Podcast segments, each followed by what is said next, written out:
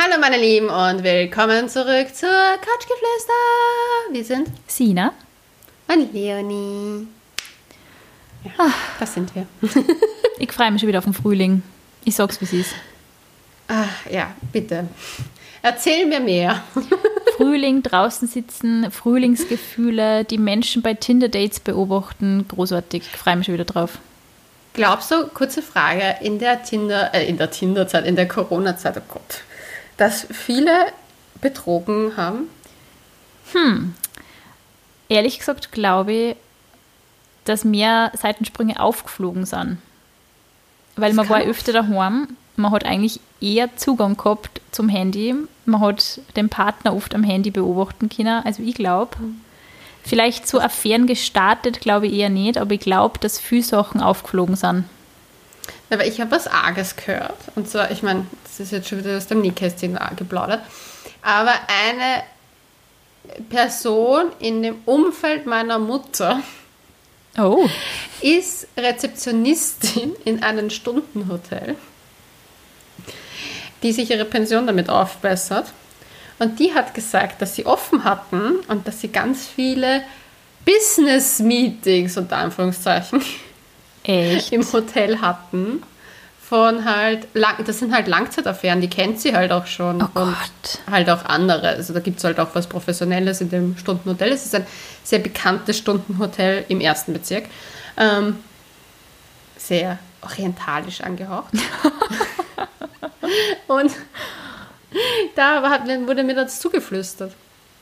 Ich finde es cool, dass du wen kennst, der dort arbeitet. Das ist ein absolutes Kultetablissement, wenn man das mal kurz erwähnen darf. Ja, ist es, aber ich fand es echt verrückt. Ich meine, ich habe mir dann gedacht, so erstens ist, es, ist das Corona-konform, aber anscheinend ist das Corona-konform. Und äh, das Zweite, was ich mir gedacht habe, so, was erzählen die zu Hause? Das ist immer die Frage, was erzählt man daheim? Was erzählt man, wenn man fremd geht? Oder was erzählt man nicht, wenn man fremd geht? Mir hat mal eine Prostituierte erzählt, dass die meisten Kunden, die sie hat, sind am Nachmittag. Ja, weil es da nicht so auffällt wahrscheinlich. Ja, zu Mittagspausen und Nachmittag nach der Arbeit noch schnell. Also, also das Thema Fremdgehen ist was, das fasziniert mich und stoßt mich gleichzeitig unglaublich ab und das gleichermaßen tatsächlich. Ich finde es wahnsinnig interessant und ich glaube, dass ich mittlerweile in meinen Ansichten nimmer so radikal bin wie früher, weil ich glaube, es kann, je älter man ist, je länger man zusammen ist, ich glaube, keiner ist in Wahrheit davor gefeit, niemand. Aber es gibt ja trotzdem irgendwie so Rahmenbedingungen, da ist es, sage ich mal, nachvollziehbar und es gibt Rahmenbedingungen, da ist es nicht nachvollziehbar. Ja, ich habe ja dieses, jetzt komme ich wieder mit meinen Büchertipps.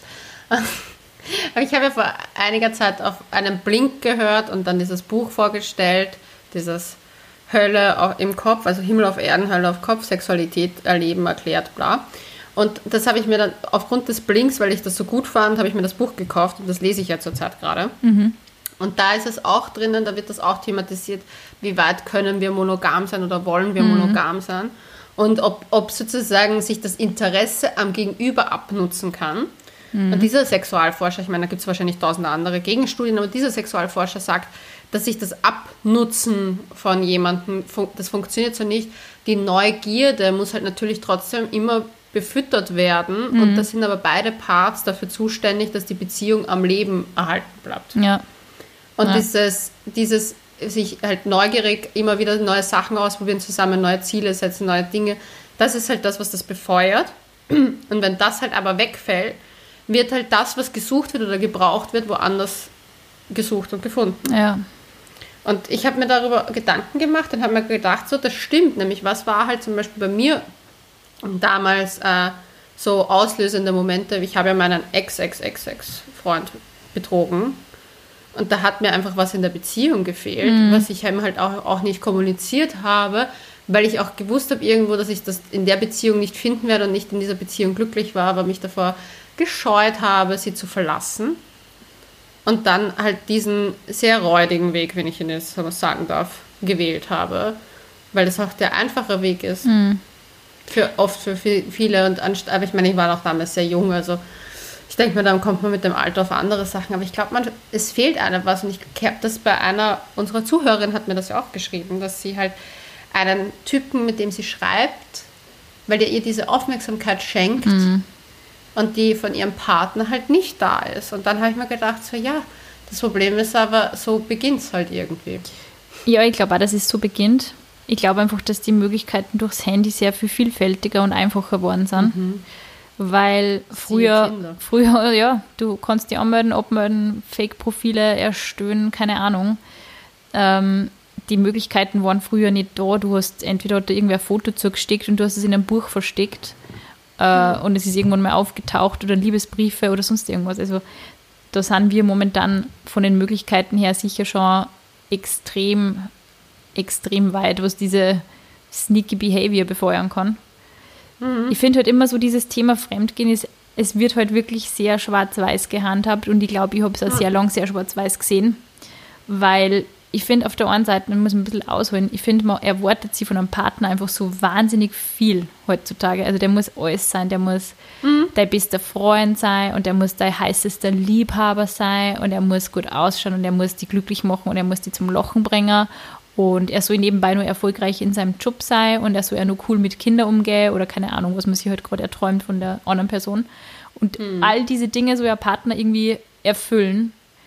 Und wenn da eine Sache abgeht, dann schießt man sich halt auf diese eine Sache ein und man versucht es halt irgendwo anders zu holen. Und ich finde, ich finde, es ist, ein, wie du sagst, es ist ein leichter Ausweg, eine Affäre zu suchen. Ich finde, was so interessant bei diesem Thema Fremdgehen ist, wir haben ja einige Male schon von Zuhörerinnen auch geschrieben, ähm, kriegt eben diese Nachrichten wie, ja, wir haben schon so lange eine Affäre und er sagt, er verlässt seine Familie jetzt für mich und er tut es nicht. Ich glaube ehrlich gesagt, wenn man eine Affäre hat, bleibt man meistens eine Affäre, oder? Ja, also ich, ich tue mir das schwer, das zu verallgemeinern, weil es wird, wenn wir das jetzt sagen, wird es immer eine Ausnahme geben. Das ist immer so.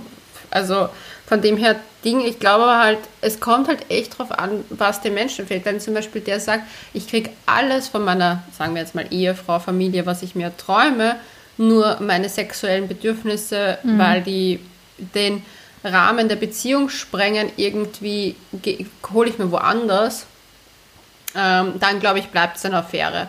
Ich glaube aber, wenn jemand in Wahrheit sich Nähe und Vertrauen sucht und die Beziehung, also die Ehe nur noch mehr wegen den Kindern da ist, kann das sehr wohl dazu kommen, wenn die Kinder ausziehen, dass diese Person sich für die Affäre Mhm, entscheidet. ja, das kann sein. Also wenn man Weil- wirklich dann schon so weit mit der Person Ja. abgeschlossen hat, eigentlich, dass man Ja. schon eher eine, neu- eine neue Beziehung anfängt mit wem anderen. Ja, voll. Also ich meine, ich habe das, was ich gelesen habe in, dem- in dem Buch eben auch, was ich ganz interessant finde, ist ja oft dieser Fall so, ähm, Frau, Mann haben keinen Sex, Mann beschwert sich, wir haben keinen Sex mehr. Frau sagt, ja, wir haben aber keine, wir haben ja keine Gespräche und das nicht und das braucht es für mich, um Sex zu haben. Und da hat der, der, der Psychologe, also dieser Sexualtherapeut auch gesagt, dass sich die beiden auf ganz kleine Punkte da eigentlich einschießen, weil Männer definieren oft, für die ist Sex kommt dann die Nähe und für Frauen, die brauchen die Nähe, bevor sie Sex haben. Und eigentlich müsste man sich mal, es geht hier nicht um mega viel Zeit, die man investiert, es wäre einmal Sex, das ist meistens unter 20 Minuten erledigt. Und dann muss man sich anschauen, wie man weiter, man muss Kompromisse finden. Aber oft, glaube ich, ist es halt vielen auch schon zu mühsam geworden, sich einen Kompromiss zu finden oder halt sich hinzusetzen und mal das anzusprechen. Weil in meinem Fall war es auch, ich hätte sie auch ansprechen können und mir da Mühe geben können. Ich glaube, es ist halt immer so die Arbeit an einem Server, die halt dann irgendwie im, im Wege Ja, steht. Man ja- sagt die ja, Arbeit ja, man weiß ja, es ist Ja. Arbeit am, nicht an anderen, sondern an mir. Ja. Ja, es ist oft, es liegt immer eigentlich an einem selber. Also ich sage auch, also ich habe dem, den, meinen Ex-Ex-Freund dann nicht beschissen, weil er kein guter Mann für mich war, sondern weil es einfach ich meine Issues hatte. Und dann musste ich für mich klären. Und im Endeffekt hat das eh funktioniert dann. Also ist es, aus, ist es dann ausgewiesen und hat, ich habe mir den leichteren Weg genommen, aber ich habe erst sozusagen Jahre später darüber reflektiert und eigentlich erkannt, was an mir falsch war und was ich falsch gemacht habe und nicht, was sein Fehler war. Aber ich denke mir mal so, es kommt auch immer darauf an, wenn zum Beispiel manche wollen halt einfach ein bisschen flirten und zum Beispiel außerhalb der Beziehung flirten, finde ich persönlich jetzt nicht so schlimm.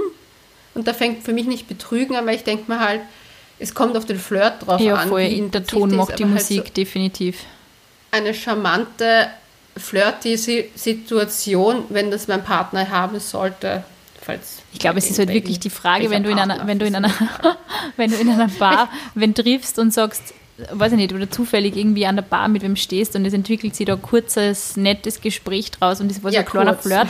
Aber wenn man sagt so, hey, ich würde die gerne auf dem Klo verrammen, dann ist das halt irgendwie was anderes. Das ist, das ist was anderes. Aber ich meine so eher zum Beispiel, ich habe eher so Alltagssituationen so gemeint. die vielleicht beim Fantasie anregend.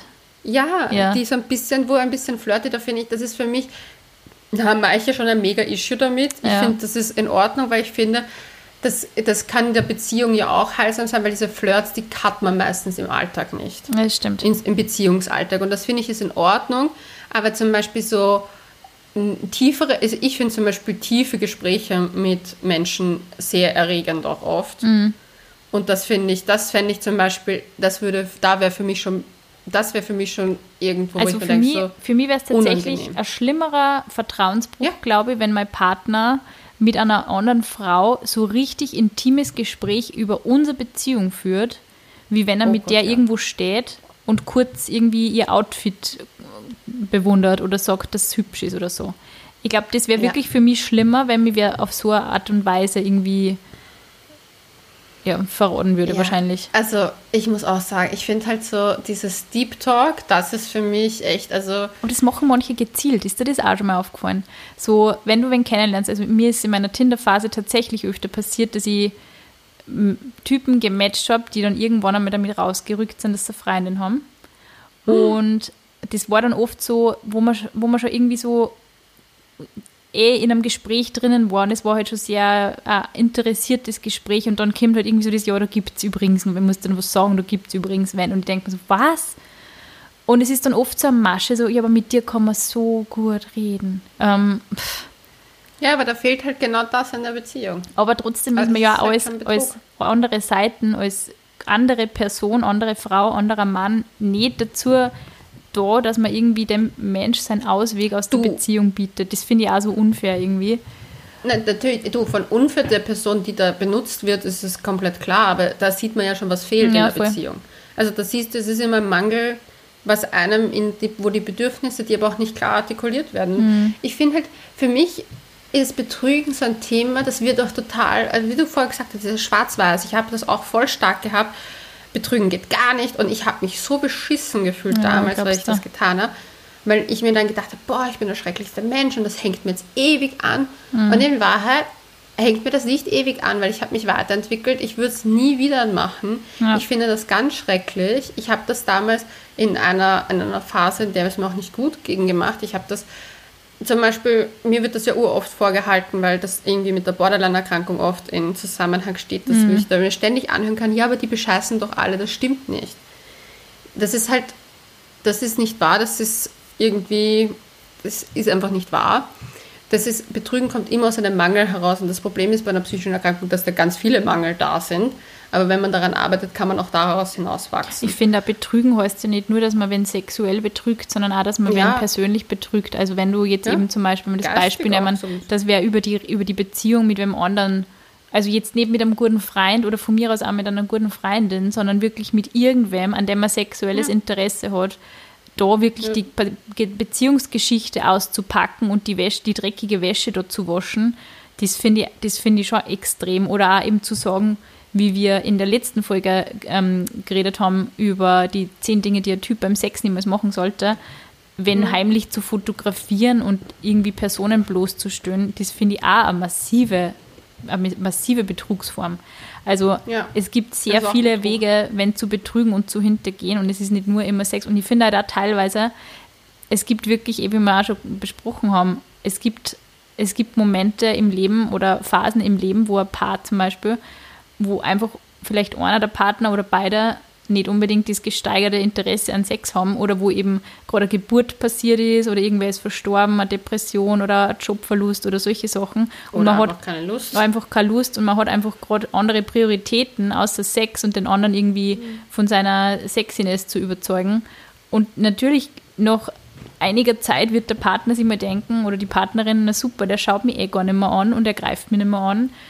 Bin ich unattraktiv worden und es geht ja irgendwie dann auch so dieses die Bestätigung ist halt irgendwie verloren und man, man sucht sich die Ja. halt dann auch irgendwo anders und das, ich, ich finde es Sex ist nachvollziehbar. unsere intimste Sprachform und sie ist vor der Sprache entwickelt worden.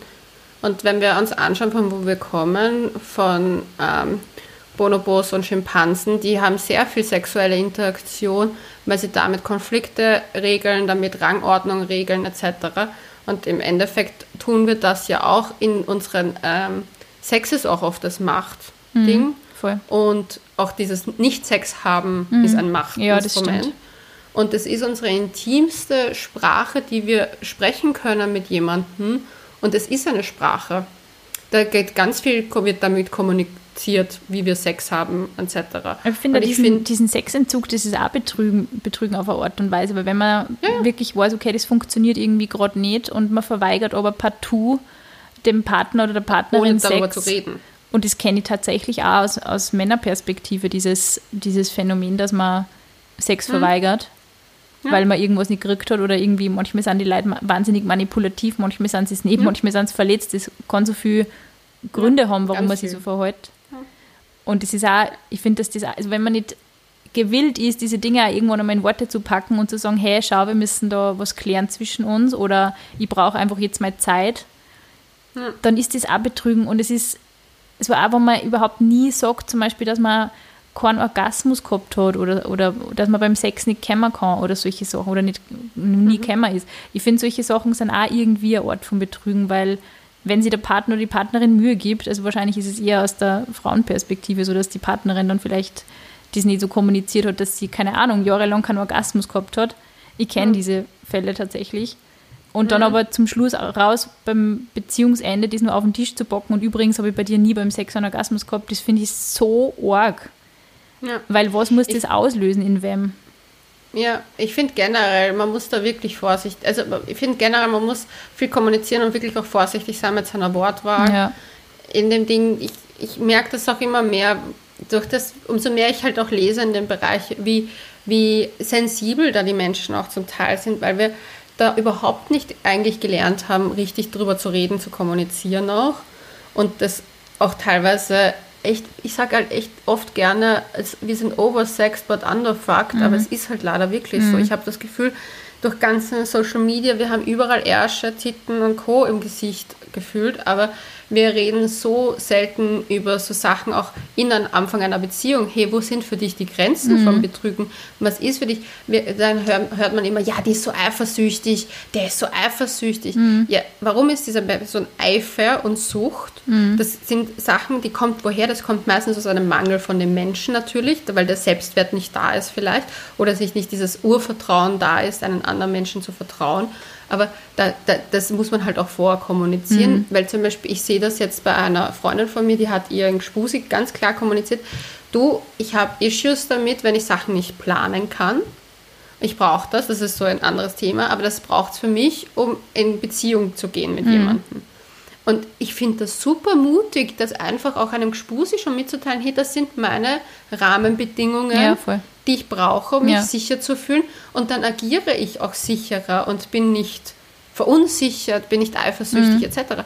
Super wichtiger Schritt und ich meine, das, aber wir trauen uns oft nicht, das auf den Tisch zu legen und zu sagen, ich habe die Issues, da Ja, ich glaube, ganz sie. oft sagt man es halt auch nicht. Meine Lieblings-Paartherapeutin, Paarpsychologin, die Esther Perel, die hat das mal so chef formuliert und sie hat gesagt, man sollte nicht immer, also da ist so um Partnersuche gegangen explizit und sie hat gesagt, man sollte nicht immer in die Welt gehen und die Person suchen und schauen, Ja. wie schaut der ideale Partner, die Partnerin für mich aus, sondern einfach mal für sich auch festlegen, wer bin eigentlich ich, was bringe ich mit und m- womit kann ich leben, woher komme ich, was sind meine, meine, meine Settings, was habe ich in meiner Familie gelernt, bin ich lieber allein, bin ich lieber in Gesellschaft, wie schaut mein Tag aus, was mache ich gerne in meiner Wo Freizeit, wer bin ich eigentlich? Und nicht, also nicht so dieses, ich suche jetzt den idealen Mann für mich, sondern ich suche jetzt, wenn der genauso zu mir passt wie ich zu ihm.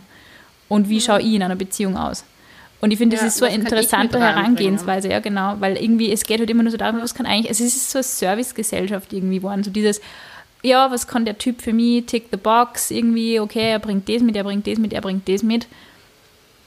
Aber was Ja. bin ich eigentlich und was ist mir wichtig in einer Beziehung? Also, Voll. das auch vielleicht von Anfang an zu klären, nicht nur darauf zu warten, dann immer, ich meine, wir haben tatsächlich von echt vielen Mädels die scheinbar immer die Affären von irgendwelchen vergebenen Männern sind, so oft verzweifelte Nachrichten auf unserem Instagram-Account, dass ich mich echt Ja. frage, ist das irgendwie, ich weiß nicht, sie, sie sagen, sie kommen ja oft selber dann auch schon mit der Vermutung, ich glaube, ich habe da so ein Schema. Hm, ja, das Schema ist, dass man das einfach ausstreut, dass man das genau nicht will und dass die Typen sie denken, es passt. Ja, ich habe äh, meine Yogalehrerin, meine größte Inspiration momentan, hat, hat letztens mit mir geredet und hat gesagt so, ähm, wo, wie deine Energie ist, also change your energy and your life will follow. Und ich glaube auch dieses, wie du dich selber wahrnimmst und wenn du genau einfach erforscht, wer bin ich, wer möchte ich sein, wer, wer bin ich im Alltag, wie möchte ich auch wahrgenommen werden, dann kommen auch diese ganzen Sachen dann auch eher zu dir.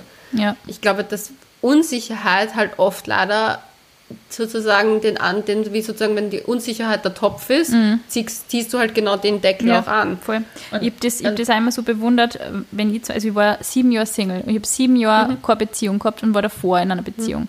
Und ich habe dann natürlich währenddessen immer Freundinnen gehabt, die schon voll lang Beziehungen gehabt haben. Und ich habe mir Mhm. immer, also ich habe das immer so fasziniert betrachtet, weil wenn du halt länger Single bist, du kennst es vielleicht eh, dann bewundert man Paare und denkt sich, wie haben die, wie, wie schaffen Leute das eigentlich zusammen sein? Das wirkt auf einmal wie so eine magische Kunst, die jeder kann, außer man selber, wenn man Single ist.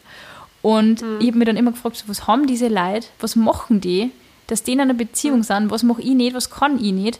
Und eine Freundin von mir, die ziemlich, ich sage mal, sehr klassische, konservative Ansichten hat und ähm, aufgrund dessen schätze ich es auch sehr, ähm, hat sie mir gesagt, ja, du sagst einfach zu wenig nah und du bist einfach zu wenig, ähm, also du stehst viel zu wenig zu dem, was du bist. Und du, lass, du lässt die mehr aussuchen. Und das habe ich so, das war, das hat mir jahrelang zu denken gegeben. Dieser Satz, am Anfang natürlich war ich total, also verletzt sicher auch und ein bisschen grantig. Und so, boah, ich bin selbstbestimmt und ich gehe arbeiten für mein Geld und ich mache das sicher nicht so. Und der Satz hat richtig in mir gearbeitet, richtig. Und dann habe ich mir irgendwann gedacht, es stimmt, also jetzt vor allem im Nachhinein betrachtet, kann ich das absolut unterschreiben. Ich habe mich sicher oft aussuchen lassen und nicht gesagt so, hey, du hast eine Familie, sorry, es interessiert mich nicht. Und sondern ich war so, okay, ja, hm, der hat mir jetzt verschwiegen, dass er verheiratet ist, das ist jetzt irgendwie blöd gelaufen. hm. Also die Sina Heid wird definitiv sagen, das ist eine ziemliche Arschaktion gewesen. Tschüss. Du, ich habe da letztes von einer Paar- Paartherapeutin gelesen, die gesagt hat, also die ist so Sexual- und Paartherapie, die hat gesagt, so zwei Jahre ist man, kann, ist man Single, weil es einfach so ist, weil Umstände.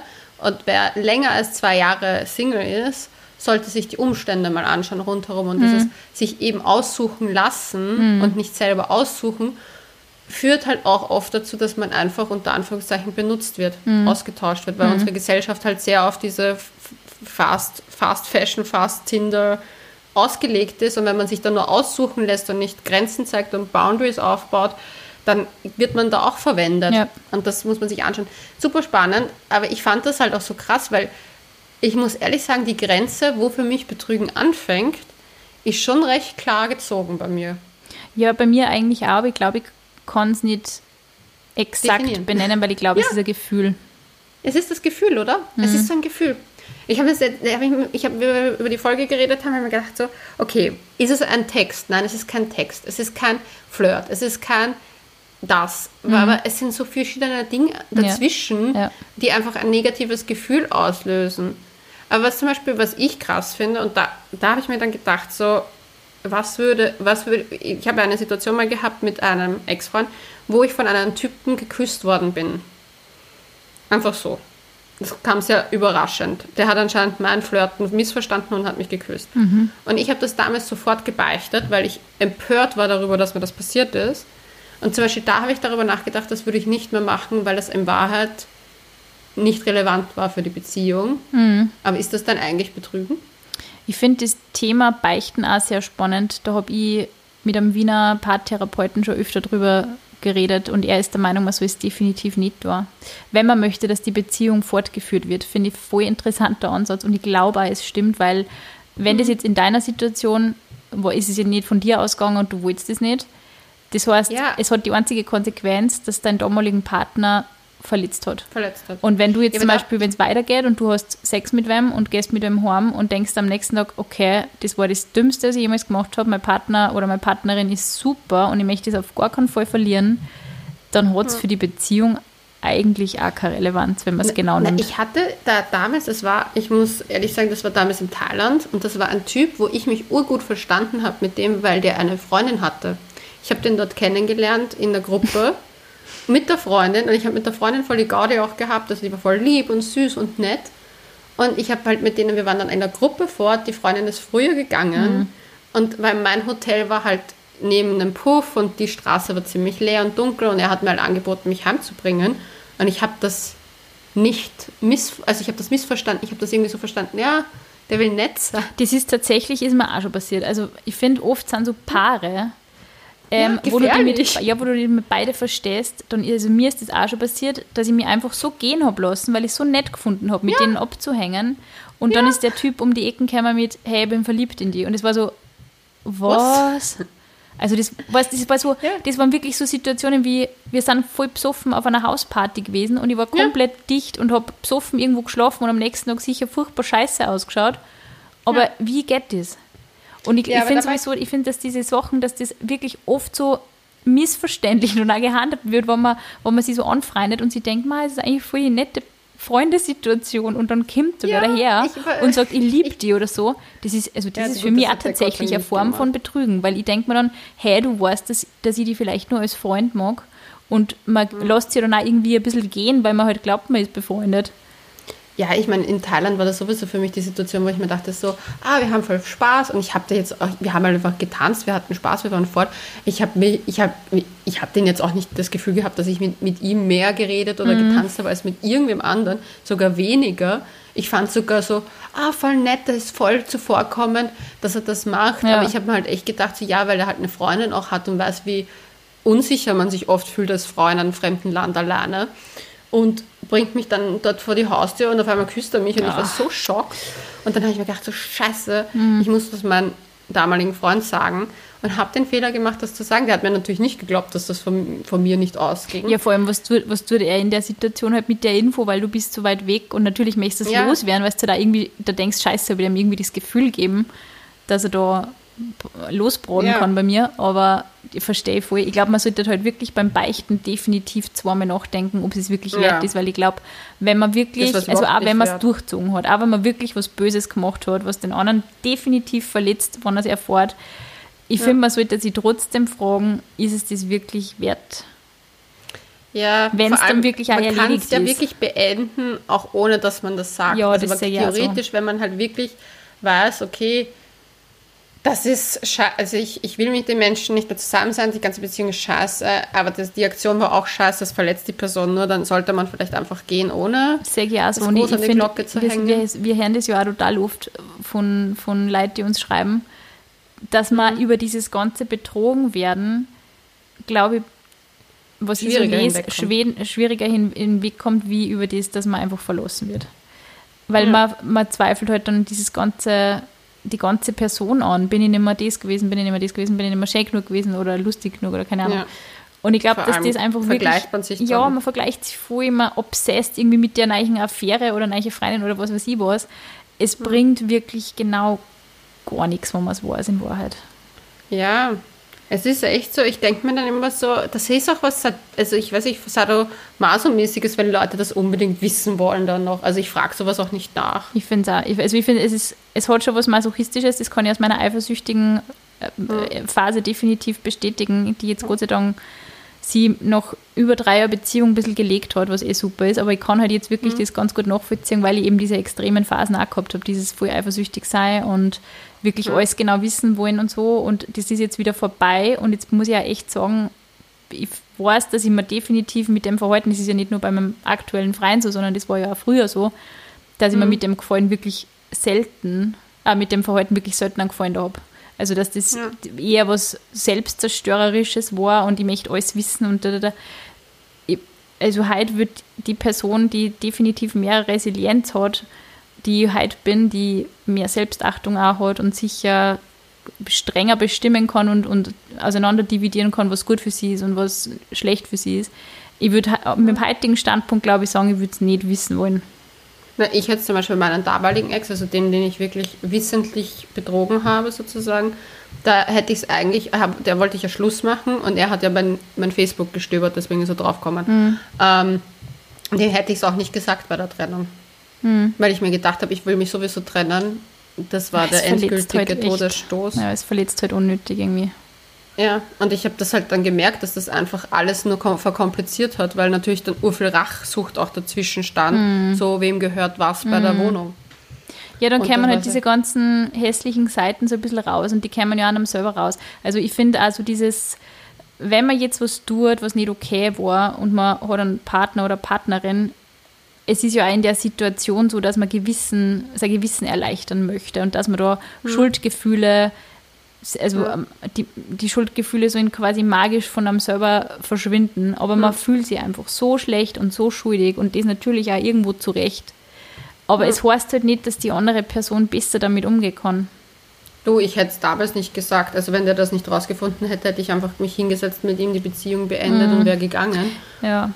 Aber ich meine, ist halt auch immer dieses.